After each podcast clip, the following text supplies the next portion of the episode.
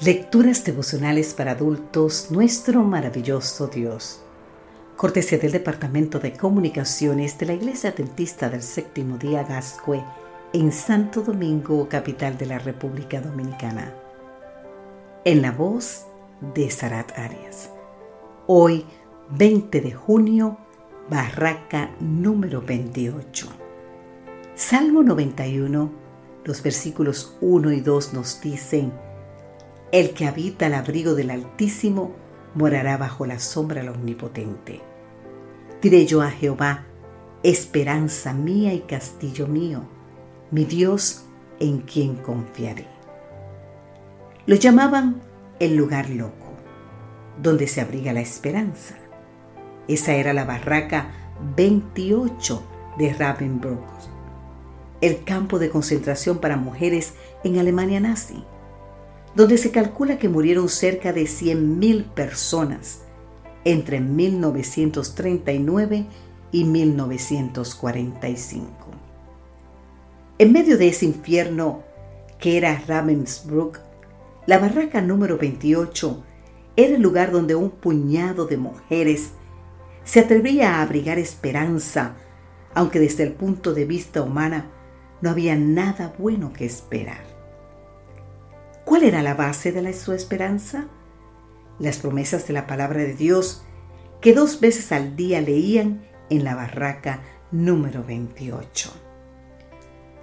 Ahora bien, ¿cómo llegó esa Biblia a Ravensbrück?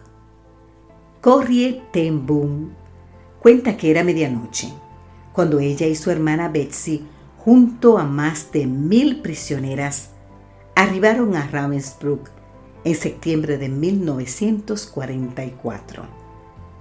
En el punto de inspección, cada mujer debía despojarse de toda su ropa e ir a las duchas ante la mirada de los guardias.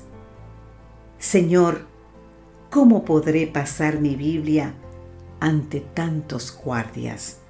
preguntó Corrie en oración. Entonces, junto con Betsy, pidió permiso para salir de la fila e ir al baño. El permiso le fue concedido.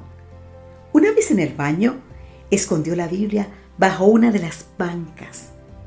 Cuando le tocó su turno para ir a las duchas, ahí mismo la encontró. Solo quedaba un problema. A la salida de los baños, los guardias revisaban de nuevo.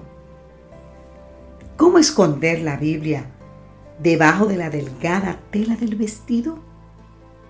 Pero, ¿sabes qué? Otra vez oró. Señor, por favor, envía tus ángeles para que me escuden, de modo que los guardias no me puedan ver.